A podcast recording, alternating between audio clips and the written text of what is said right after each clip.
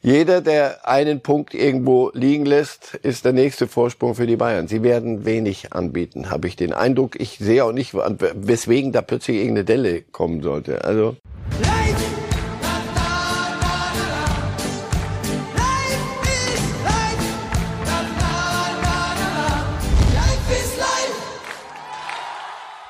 Schockierende Szene in Antwerpen. Was hätte da passieren können? Ein Feuerwerkskörper wird auf Kevin Trapp geworfen, erst kurze Zeit benommen, kann dann zum Glück weiterspielen. Ja, das war die Europa League gestern Abend. Ein Feuerwerkskörper aus der Antwerpenkurve, der da auf Kevin Trapp gefeuert wird. Schockszene zum Glück für, mit einem Happy End für Kevin Trapp, für Eintracht Frankfurt und äh, damit herzlich willkommen zu Reif ist live an diesem Freitag. An meiner Seite wie immer Marcel Reif. Schön, dass Sie da sind, Herr Reif. Guten Morgen.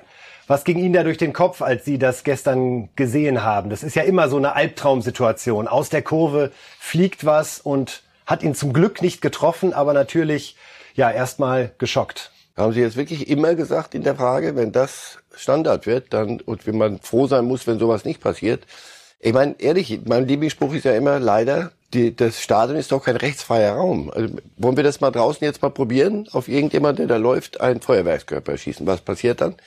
Naja, also, Entschuldigung, das ist ein Strafrechtstatbestand. Das Trab, dass Trab gut geht, dass die Eintracht gewonnen hat, Absatz. Aber was ist mit dem, der das gemacht hat? Wo, vor welchem Gericht sehe ich den?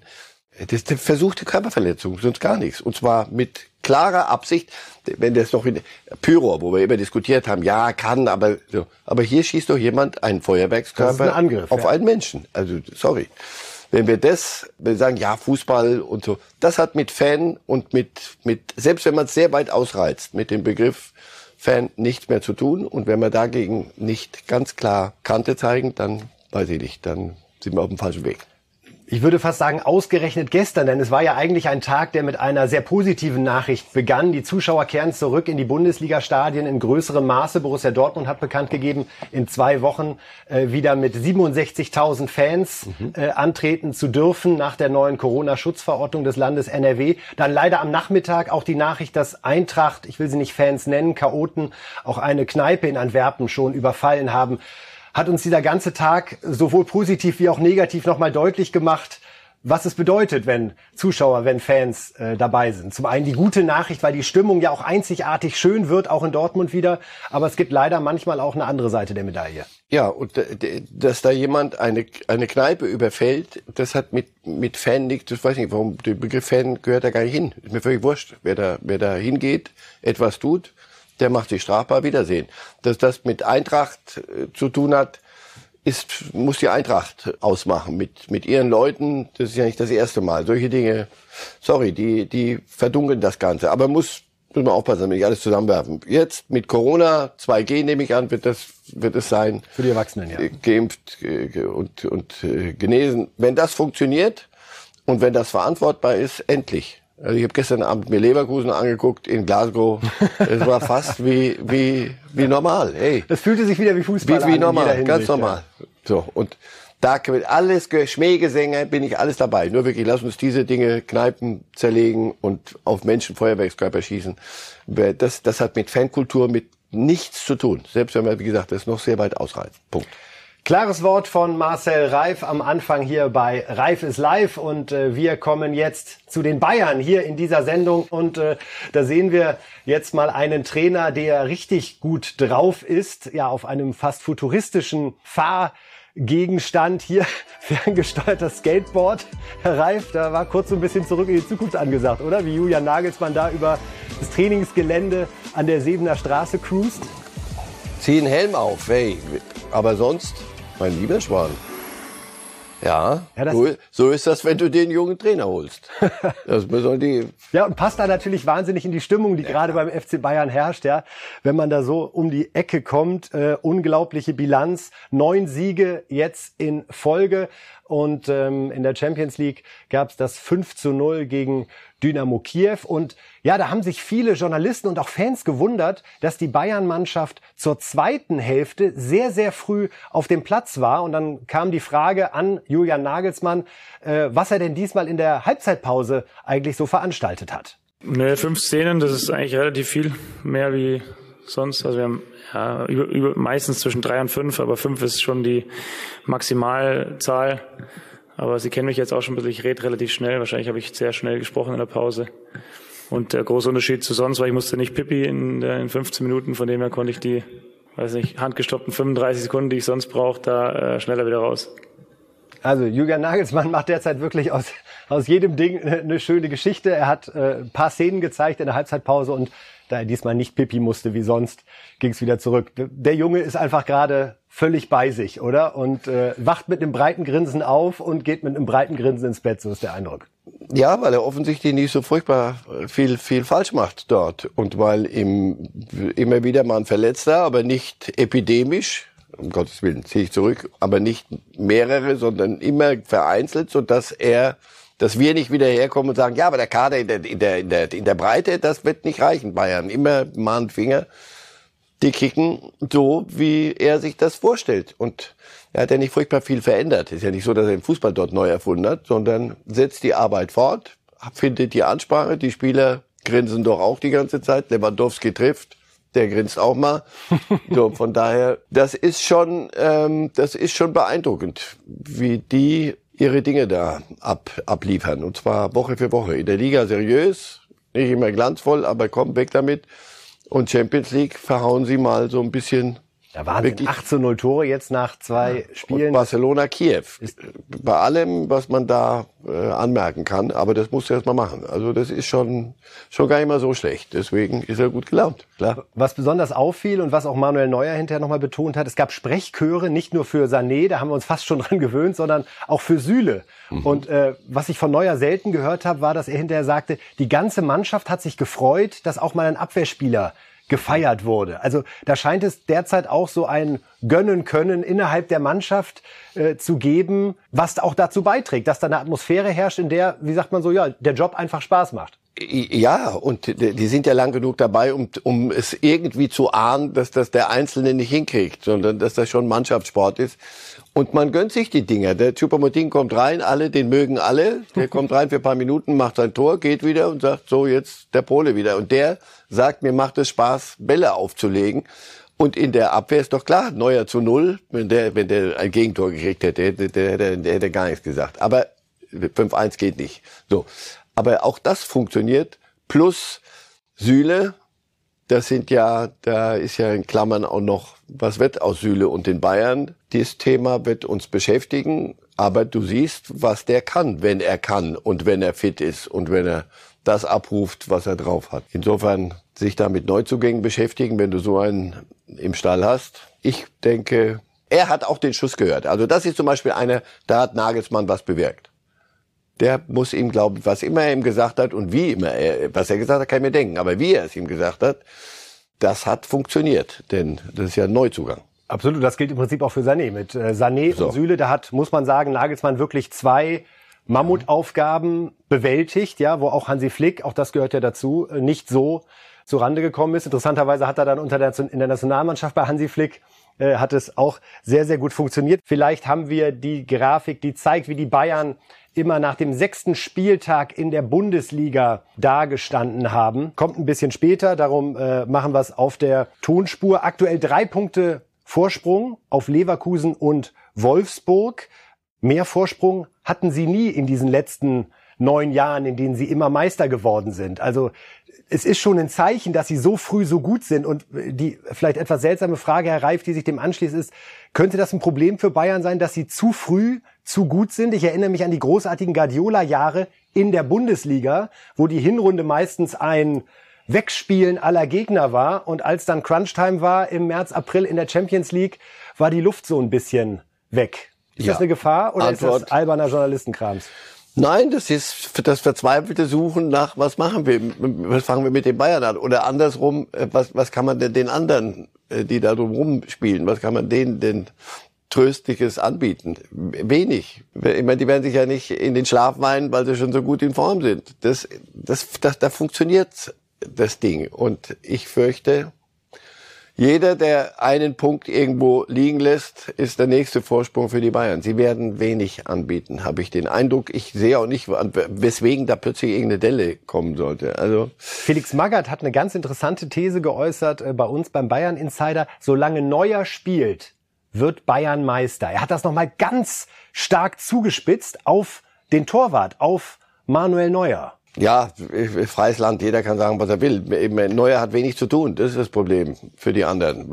Und, und wenn er zu tun hat, sagt er, gut, gib her. Und wenn er ein Gegentor kriegt, flippt er aus in seinem Alter. Ist er zu sagen, dass er 5-1 da aufwurscht. Nein, der hat diesen Ehrgeiz noch, der führt diese Mannschaft. Alle haben diesen Ehrgeiz. Müller hier, sehen wir. Wird er verlängern? Sein Vertrag läuft bis 2023. Neuer, ich glaube ja, der spielt bis 40. Bin ich fest überzeugt. Das wäre 2026 dann der Fall verrate ich jetzt mal ein Geheimnis, glaube ich, das ist ein interner Zweikampf mit Lewandowski. Die beiden werden so, lange, so, lange, die werden so lange spielen, bis es ihnen jemand verbietet.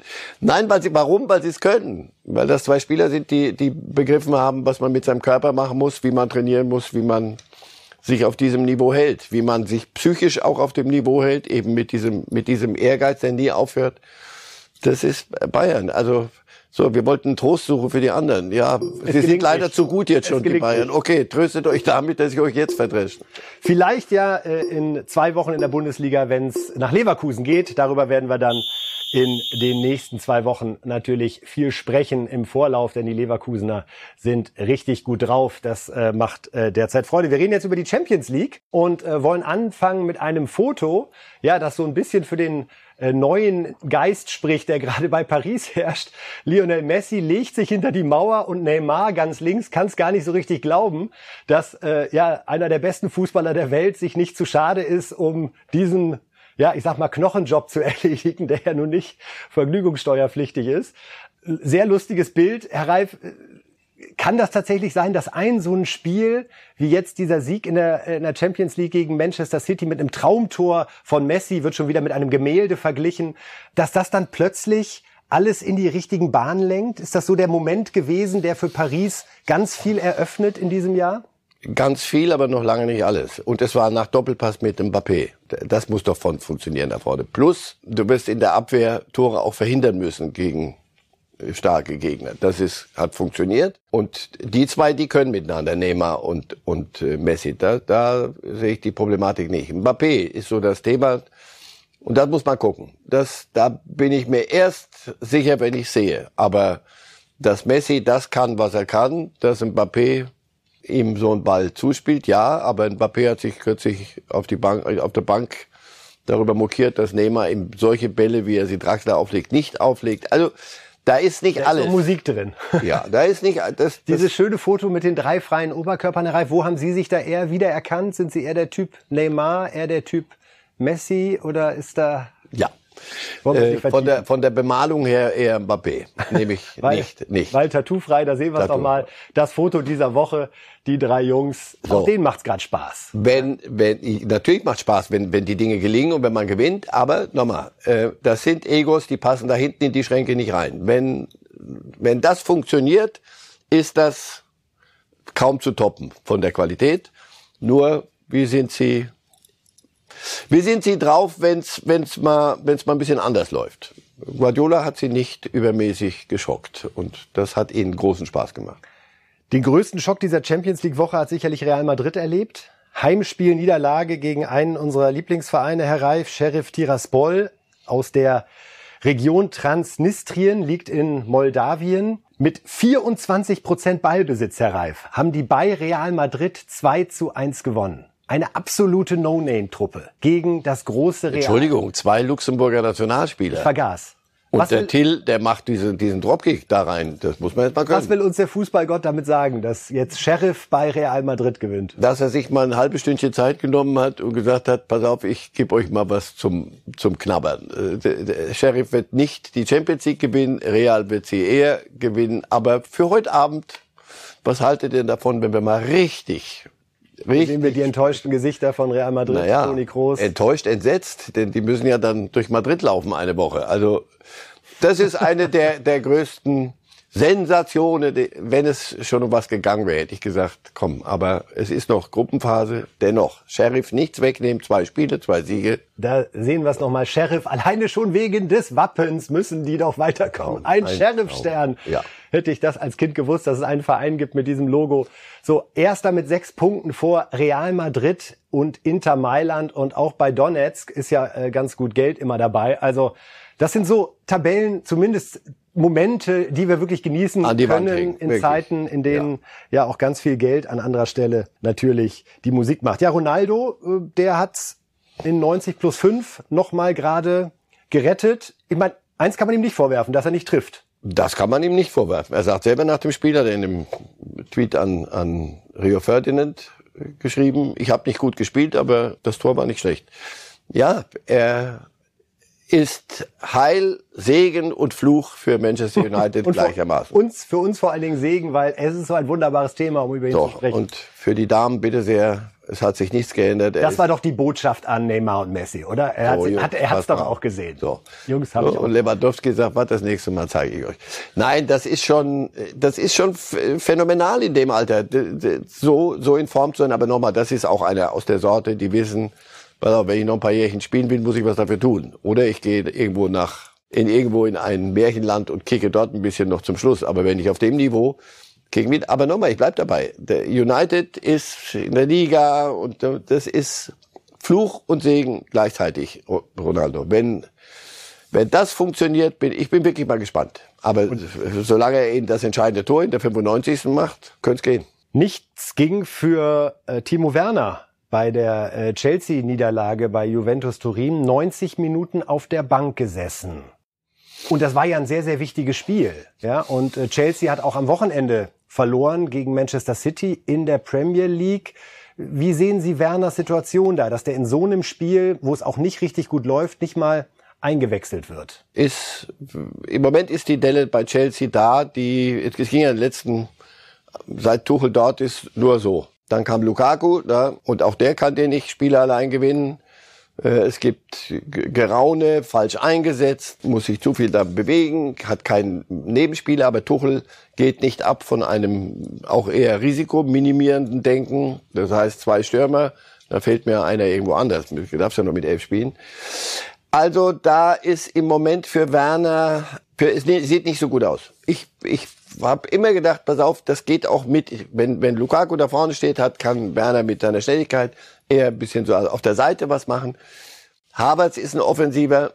Sie haben, Tuchel hat jetzt das, das äh, Problem der, des zu guten Kaders fast.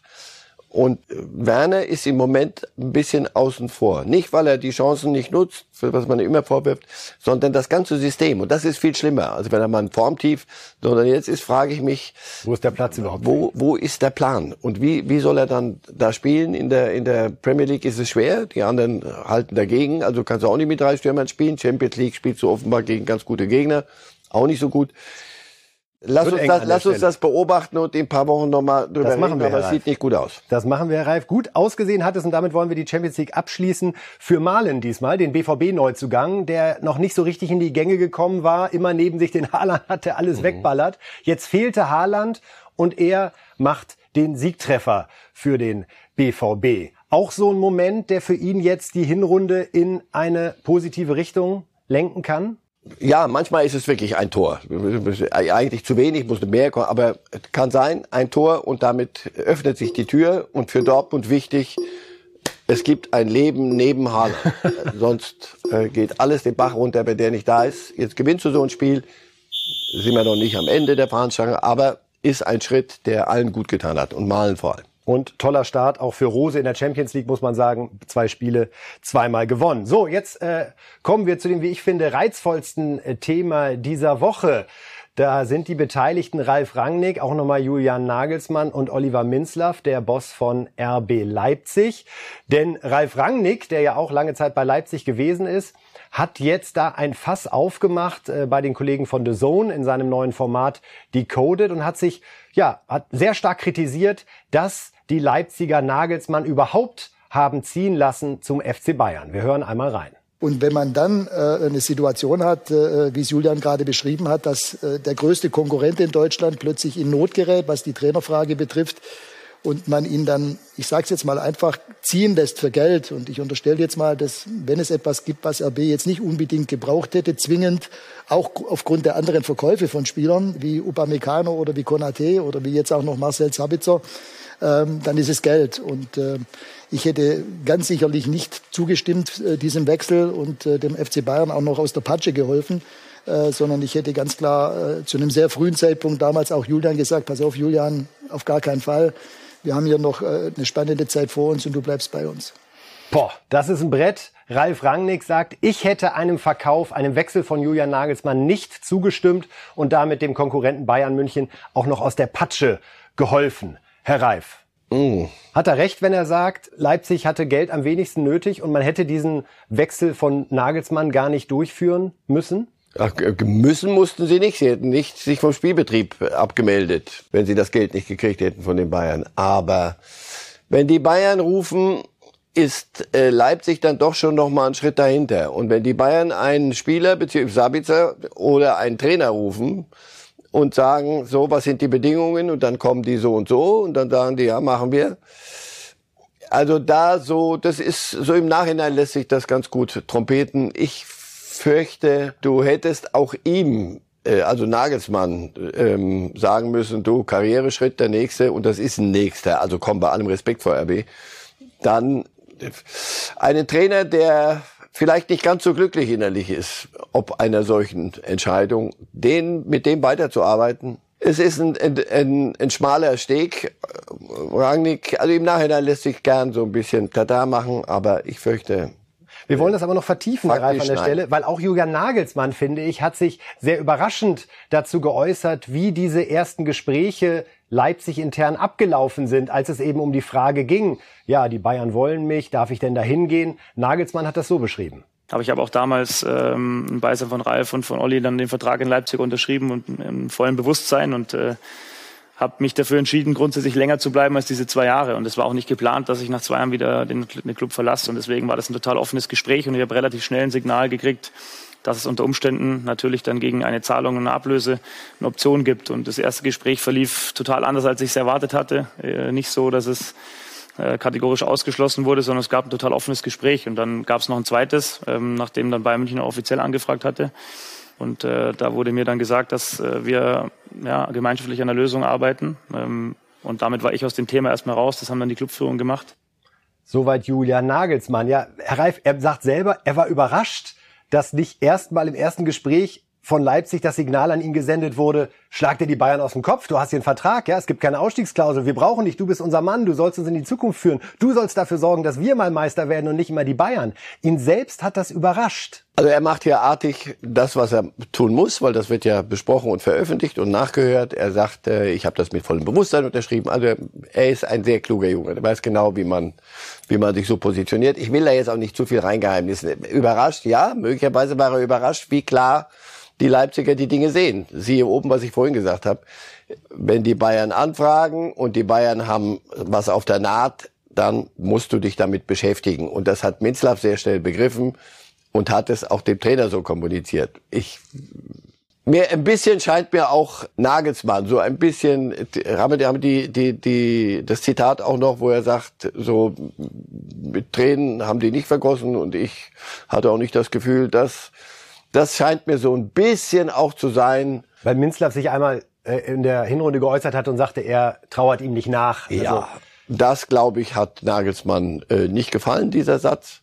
Und den hat er jetzt gerade so ein bisschen zurückgespielt. Also er schiebt das alles so in Richtung, äh, Richtung Minzlaff und, und RB. Und er war aus der Sache raus. Julian, lass gut sein. Es ist, es ist, wie es ist jetzt. Ich glaube, es war alternativlos. Da waren Platzhirsche unterwegs und dann muss der in der Nahrungskette kurz dahinterstehende, hat da wenig Möglichkeiten. Und nochmal einem, einem Trainer wie Nagelsmann dann zu sagen, kategorisch, nix ist, du bleibst hier. Ob er dann fröhlich weiter so gestrahlt hätte, wie er jetzt strahlt, wage ich mal zu bezweifeln. Also meinen Sie eher, dass Oliver Minzlaff, der Chef von RB, eigentlich von Anfang an sehr realistisch mit dem Thema umgegangen ist und möglicherweise sogar gedanklich schon ein bisschen weiter war bei diesem ersten Gespräch, weil er wusste, ich weiß eh, wie es ausgeht. Jetzt geht's darum, lassen wir die Bayern richtig bluten, was ihm ja auch gelungen ist. Am Ende werde ich es eh nicht verhindern können. Lieber den Preis hochtreiben, als ja da jetzt zu sehr doch. Auf möglicherweise habe ich mit vielen Worten genau das gemeint. gemeint. genau ich, ich glaube, Realismus ist in, im Geschäftsleben immer gut und hier geht es ums Geschäftsleben. Hier geht es um Profifußball. Und äh, Nagelsmann hat ja nicht gesagt, pass auf, mich interessiert der Vertrag nicht, sondern das kaufe ich ihm ab. Er hat gesagt, pass auf, ich hätte auch weiter Kleid, ich weitergemacht, wenn man mir gesagt hätte, nein. Aber äh, das macht ja was mit jemandem. Also insofern, ich denke, bei Leipzig sind sie jetzt ein bisschen knurrig, weil es mit Jesse Marsch nicht so läuft, wie sie sich das vorgestellt haben. Sie haben aber auch Spieler abgegeben. Darüber könnte man dann auch streiten. Ihr lasst, es ist, fluktuiert, ist eine Fluktuation da. Der anderen Seite, auch da, sagt Minzler, was soll ich machen? Soll ich, wenn Liverpool ruft und die Bayern rufen, Sabitzer, was soll ich machen? Soll ich sagen, nein, du bleibst hier, verkaufen, solange es geht, weil Verträge auslaufen, etc. Leipzig hat ja auch gekauft. Am Ende wollen wir noch mal kurz über André Silva sprechen. Das fühlte sich, finde ich, erstmal nach einem sehr guten Einkauf ein. Man muss sich klar machen, der hat in der vergangenen Saison mehr Tore geschossen als Haaland in der Bundesliga. 28 Treffer für Eintracht Frankfurt. Hat auch 23 Millionen gekostet. Funktioniert bislang gar nicht in Leipzig. Neun Spiele, ein Tor, eine Vorlage. Was passt da noch nicht zusammen? Das ganze System. Er ist, er ist ein anderer Sturm, Stürmertyp als, als die, die sie haben. Dieses Spielende, dieses, dieses Anrollen, wo, wo alle mitmachen. Er ist eher ein typischer Mittelstürmer. Das wird aber das, ein Problem da. Das, was man sucht. Und da ist der Trainer Marsch ist gefordert, das Ganze so ein bisschen an dem zu justieren. Also einfach nur zu sagen, ich weiß, wie es geht und wir machen, das hat er so am Anfang der Saison gemacht. Nur jetzt stimmen die Ergebnisse überhaupt nicht. Weder da, noch da, noch da. Ich glaube, dort müssen sie sich mal in Ruhe hinsetzen müssen. Sie werden sich hinsetzen und werden überlegen, wie kriegen wir so ein Silva dann auch vernünftiger eingebunden. Aber dann musst du was am Spielsystem auch machen. Vielleicht ein bisschen mehr an Silva orientieren als an der eigentlichen Idee. Ja, liebe Reifes Live-Fans, da ist Stefan Kunz, der neue Trainer der türkischen Nationalelf. Guten Morgen, Stefan. Guten Morgen, Matthias. Ja, erzähl uns mal, was können wir von dieser türkischen Nationalelf jetzt erwarten? Ihr seid in der WM-Qualifikation gerade auf Platz drei, vor euch die Norweger und die Holländer. Das ist auch das erste Spiel jetzt für dich gegen Norwegen, gegen Haaland, ähm, wo wir natürlich sehr gespannt sind, wie das laufen wird.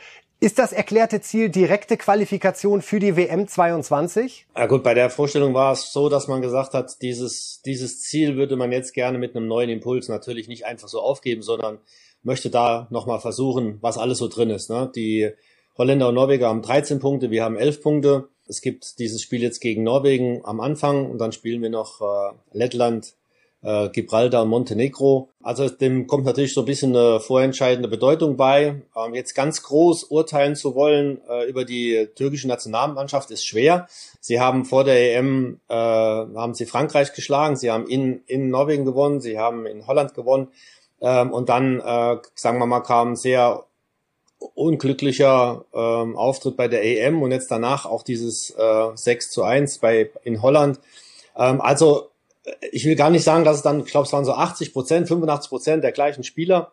Und da muss man dann sagen, okay, irgendwas äh, war ja da nicht so ganz optimal. Ähm, ich glaube, dass man jetzt in den vier, fünf Tagen auch noch nicht so viel dann äh, den Stempel aufdrücken kann. Andererseits gilt es viel an der, an der Psyche zu arbeiten. Äh, Marcel hat eben auch richtig gesagt, ähm, dass man da jetzt wahrscheinlich vom Trainer relativ viel erwartet. Das würde ich dann gerne nutzen. Ähm, meine Schultern sind ja mittlerweile breit genug, aber dann kann der Druck vielleicht von den Spielern ein bisschen wegkommen und sie können sich ein bisschen besser entfalten. Wir haben äh, neun oder zehn Spieler, die in Europa in den Top-Ligen spielen. Ähm, ich habe mir jetzt äh, schon vier Spiele in, äh, in der Türkei angeschaut, um, um die potenziellen Kandidaten ähm, dann heute zu nominieren. Also ich, du, bekommst einen ersten Eindruck, aber letztendlich muss ich ehrlich sagen, freue ich mich jetzt, wenn am Sonntag und Montag die Spieler anreisen und ich sie dann irgendwann mal auf dem Fußballplatz sehe äh, und, und dann selber ein Gefühl dafür bekomme. Stefan, aber du hast schon mit den Verantwortlichen, als ihr euch unterhalten habt, schon darauf hingewiesen, dass jetzt nur, weil du jetzt kommst und Hand auflegst, dass so jetzt ist Europa kann sich aber warm anziehen. Das ist, ich habe immer den, ich nochmal, ich habe, ich habe bei allen Stadien dort, das ist, äh, das ist wirklich Kinderfußball zum Teil. Du, du von der und zwar im positivsten Sinne. aber du hast manchmal so das Gefühl, Leute, aber ihr, ihr seid ja doch irgendwo Realitätssinn. Auch seht ihr, was ihr da an Spielern habt und wie das geht. Das, das hast du ihnen klar gemacht, dass ähm, den Verantwortlichen, dass nach einem Unentschieden nicht dann sofort die Diskussion wieder anfängt. Ja, ich weiß, in welche Richtung du gehen willst. Also es war schon äh, sehr augenscheinlich oder vielleicht auch ungewöhnlich, dass äh, der Präsident auf der Pressekonferenz gesagt hat, dass wir natürlich jetzt alles versuchen, um noch irgendwie auf den äh, WM-Zug aufzuspringen. Aber falls es nicht klappen sollte, dass man dann auch eine Mannschaft aufbauen möchte, die sich dann 24 für Deutschland qualifiziert und dort dann auch eine äh, gute Rolle spielt. Also da ist schon äh, Weitblick mit dabei. Ähm, es war ja auch mit ein Grund. Äh, jetzt in dem Kader, den wir veröffentlicht werden, sind äh, sieben oder acht Spieler dabei, die 97 bis 2000 geboren sind ähm, weil das natürlich auch eins der Ziele ist, dass man dann danach, äh, jetzt egal ob mit Katar oder ohne Katar, äh, diese neue Generation äh, heranführen möchte. Aber ich weiß, was du meinst und vielleicht kann ich ja ab und zu dann ein kleines bisschen auf die Euphoriebremse drücken, sofern man das kann. Wir haben gerade die EM 2024 hier in Deutschland angesprochen, die ja natürlich hier in Deutschland ganz besonders wird, aber für alle unsere türkischen Mitbürger hier im Land ja auch so ein bisschen gefühlte Heim-EM ist. Ist das auch was, was dich so besonders fasziniert hat, als du diesen Job angetreten hast, die Möglichkeit 2024 auch hier in Deutschland zu zeigen, ja, dass man beim DFB dich vielleicht besser hätte nicht gehen lassen sollen? Nee, also zum Fußball ab einem gewissen Alter gehört da nicht mehr Träumereien dazu, sondern äh, was in drei Jahren ist, das lassen wir dann auch mal ein bisschen außen vor. Wichtig ist jetzt, also was mich gereizt hat, war, war natürlich äh, eine A-Nationalmannschaft zu trainieren. Ähm, die Bedingungen, wie du schon angesprochen hast, mit, äh, mit Hamid haben gestimmt. Die, die Idee des Präsidiums, das hat gestimmt. Eine Vergangenheit gibt's dort. Äh, acht oder neun oder zehn Spieler sprechen Deutsch. Ähm, der Rest spricht Englisch. Also auch die, die, die sprachliche Barriere, die ist nicht so groß, äh, wie man es vielleicht am Anfang meint. Ich habe äh, äh, ein tolles äh, Trainerteam, wo wir dann uns wieder gegenseitig ergänzen. Es war eher, es ist echt so mehr so diese Herausforderung und dann auch, ja, Marcel kennt mich ein bisschen näher. Ich will halt nie so auf demselben Stand stehen bleiben, sondern möchte mich gerne weiterentwickeln, solange ich noch Kraft und Energie habe und die ist noch vorhanden. Und dann kam das jetzt eigentlich reingelaufen wie geschnitten Brot. Was macht dein Türkisch, Stefan? Kannst du uns da eine Kostprobe geben? Ah, Chok As, Chok As. Also nur ein bisschen äh, die Höflichkeitsflosken gehen und ein paar äh, Fußballbegriffe auf dem Platz, die gehen auch noch. Aber das wird, das wird zu verbessern sein. Das, wird, das muss ich verbessern, ja. Ähm, also jetzt ist Haaland dein erster Gegner. Du als Stürmer hast da auch, äh, als ehemaliger aktiver Stürmer, Europameister 96, hast da ja auch ein besonderes Gefühl. Wie glaubst du, kann man diesen Haaland am ehesten stoppen? Ja, die todsichere Variante wäre, er ist weiter verletzt. ähm, dann ähm, die andere ist, äh, die äh, mein, mein Vorgänger hat mit der Türkei in Norwegen auch gewonnen, mit Haaland und Sörlot. Also das ist ja nicht nur einer, auch wenn es natürlich im Moment mit Lewandowski zusammen aus meiner Sicht äh, der beste Stürmer in Europa ist. Aber da werden wir uns auch da was einfallen lassen. Das ist dann immer so der beliebte äh, Trainerspruch. Äh, wir werden uns auch erstmal auf unsere Stärken konzentrieren und schauen dann, dass der Haaland nicht so viele Bälle bekommt. Stefan, wie sieht jetzt für dich so ein Wochenende aus als türkischer Nationaltrainer? Bist du da mhm. im Stadion? Guckst du dir in Deutschland über Satellit die ein oder andere Sache an? Wie sieht's jetzt aus? Genau, ich habe jetzt, äh, muss ich alles zusammenkriegen. Ich habe erstmal Lille in Salzburg verfolgt, weil in Lille drei Spieler spielen. Dann war natürlich Fenerbahce gestern. Marseille gegen Galatasaray war interessant, weil bei Marseille und bei Galatasaray äh, Kandidaten spielen. Am Samstag bin ich, bin ich bei Besiktas im Stadion. Also ich schaue mir jetzt so viele Spiele an, äh, wie es geht. Der Rest geht natürlich dann über Videostudium. Kollegen äh, machen es ähnlich, beziehungsweise äh, Jan Moritz konzentriert sich eher auf die Analyse jetzt im Moment und äh, Kenan als, als äh, türkisch sprechender äh, Assistenztrainer äh, hilft auch bei den Verbindungen, beim Netzwerk, bei den Trainern ist nachzufragen, wie manchmal der Verletzungszustand oder Leistungszustand ist. Also im Grunde genommen sammelst du jetzt eine Menge Informationen, um dann hinterher wahrscheinlich wieder alles über den Haufen zu werfen, was anderes zu machen. Wir wünschen dir wirklich von Herzen viel Erfolg bei dieser Aufgabe, auch im Namen aller deutschen Fußballfans, die dich immer sehr, sehr geschätzt haben und weiter schätzen, äh, sowohl für deine Art, aber auch deine Art, Fußball zu spielen und äh, spielen zu lassen. Sehr schade, dass es hier beim DFB nicht für dich weiterging. Haben die beiden FCK-Fans noch irgendwas auszutauschen untereinander? Wir haben ja hier sowohl Marcel Reif ist ja mit FCK-Blut sozusagen groß geworden und ja. Stefan Kunz sogar Meister geworden mit den Kaiserslautern. Habt ihr da noch was zu klären äh, über euren Dritt- oder Viertligisten? Wo seid ihr mittlerweile angekommen? Vorsicht, Vorsicht, junger Freund. Nein, ich habe die ganze Zeit schon auf Nägel gekaut mit der Nummer. Sag mal, also als Clubtrainer, du weißt, was ich meine, ja? Äh, wenn es in der Türkei nicht funktioniert, ich denke, ein Platz ist immer noch frei. In Kaiserslautern könnten sie einen brauchen. Da ist zwar einer, jetzt geht's ein bisschen, aber du verfolgst doch, du weißt noch, wie sie spielen am Wochenende? Ja, ich bin, bin ja nach wie vor, wohne ich ja in Neunkirchen. Ähm, bei der, bei der Investorengruppe ist einer, ein, einer meiner besten Freunde dabei. Äh, von daher gesehen äh, verfolge ich das, weil ist, ist ja bei, wie bei dir auch, das ist und bleibt der Herzensverein und da kannst du ja dann jetzt nicht sagen, okay, jetzt mache ich was anderes, das ist so. Und das Schlimme ist, man kann sagen und alle machen oh und keiner sagt, aber sie müssen doch objektiv sein, sondern oh. Aber so, so habt ihr beide doch noch eine Lebensaufgabe. Kunsttrainer beim FCK, Marcel Reif, Präsident beim FCK. So, so kann es vielleicht genau. gehen und damit würden wir die Schalte beenden. Stefan, nochmal vielen alles Dank Gute. und alles Gute in der Türkei. Ja, soweit äh, Stefan Kunz. Es ist einfach ein guter Typ. Oder? Ja? Also das habe ich immer an ihm so wahnsinnig gemacht, sowohl auf dem Platz, das war immer Emotion, da blitzten immer die Augen so ein bisschen. Äh, wir haben ihn äh, mal beim äh, Sportbild Award gehabt, wo er eine Laudatio gehalten hat auf Horst Eckel, auch mit einer ganz empathischen Art. Ich kann mir sehr gut vorstellen, wie der Spieler für sich gewinnt und dann diese Spieler eben auch die Extrameile auf den Platz gehen. Ja, weil er auch etwas hat, was äh, hilft, nämlich ein bisschen Demut vor dem, was da passiert in diesem Sport hat eine sehr gute Erziehung genossen, offensichtlich begegnet Menschen mit Respekt. Kann nicht alles falsch sein. Insofern wünschen wir ihm wirklich, dass das alles, Ganze alles auch von Erfolg gekrönt ist. Diese WM-Gruppe mit den Holländern und den Norwegern ist nicht ohne, aber äh, es sind nur zwei Punkte Rückstand und es ist noch einiges möglich. Ja, wir würden jetzt gleich noch mal auf die Tipps gucken, Herr Reif. Oh ja. Äh, die Bundesliga-Welt hat uns ja wieder, äh, heute geht es los. Da würden wir mal draufschauen, um so einen kleinen Vorgucker zu genau. wagen. Wie ja, es denn heute, ausgeht. Wie es denn, wie es denn ausgeht. Köln gegen Fürth hätten wir hier ein 2 zu 0 im Angebot. Irgendwie hat man so, weil wir gleich auch sehen, Sie haben ähm, Bochum zu einer Niederlage in Leipzig getippt. Fürth und Bochum, ist da schon so ein bisschen das Gefühl, das geht in Richtung 18, 17 ja, soll nicht zu hart und nicht zu ungerecht Nein, klingen. Es geht von Anfang an darum. Es sind zwei echte Aufsteiger. Es ist nicht mal ein Rückkehrer, der sich mal kurz verhält, sondern zwei echte Aufsteiger, bei allem Respekt. Und die, da sieht man, wie groß die Schere ist und wie groß die, die Leistungsunterschiede sind. Und ich, ich wünschte es ihnen, aber im Moment sind sie beide schon genau da, wo ich sie auch vorher vermutet habe. Stuttgart gegen Hoffenheim 2 zu 1. Hertha spielt gegen Freiburg. Sollte es tatsächlich nur ein Unentschieden geben, wird es für Pal Dardai, fürchte ich, zumindest in dieser Länderspielpause, äh, anstrengend werden. Ähm, da wird sicherlich dann einmal bei vielen Vereinen geschaut, wo stehen wir jetzt eigentlich nach dann sieben Spieltagen und eben dieser Länderspielpause, die dann kommt. Wolfsburg gegen Gladbach 1 zu 1. Sie glauben, Wolfsburg kriegt jetzt so ein bisschen, muss auch einmal durchatmen nach diesem wahnsinnig furiosen Start? Ja, sie schießen ein bisschen wenig Tore. Ja, sie kriegen auch wenige, ja, muss man ihnen aber halten. Im Moment äh, beruhigt sich so äh, die Euphorie gerade. Jetzt muss man wieder so ein bisschen was zulegen, wenn sie da oben wirklich ernsthaft mitspielen wollen. Gucken wir noch mal rein in die Tipps, liebe Kollegen, wo wir gerade stehen geblieben waren. Genau, der BVB gegen Augsburg, ob mit Haaland oder ohne. Man hat jetzt ja auch Malen, der trifft gehen wir von einem Heimsieg aus. Diesmal ist die Hütte noch nicht voll.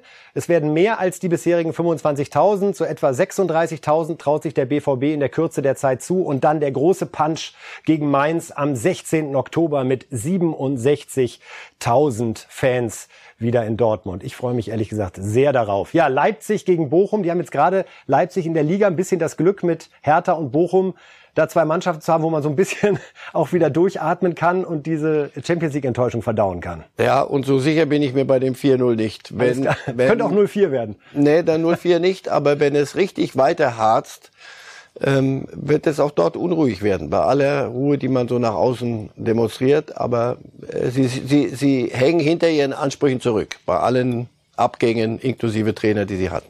Da haben wir noch Mainz gegen Union, ein 2 zu 1.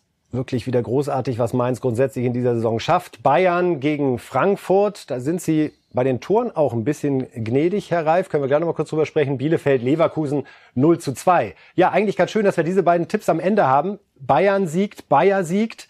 In zwei Wochen haben wir dann das direkte Duell. Leverkusen gegen Bayern. Da erwarten Sie viel. Ja, weil ich gestern mir das Spiel wirklich in Ruhe anguckt habe, der Leverkusen, das war schon beeindruckend, wie die da bei Celtic aufgetreten sind.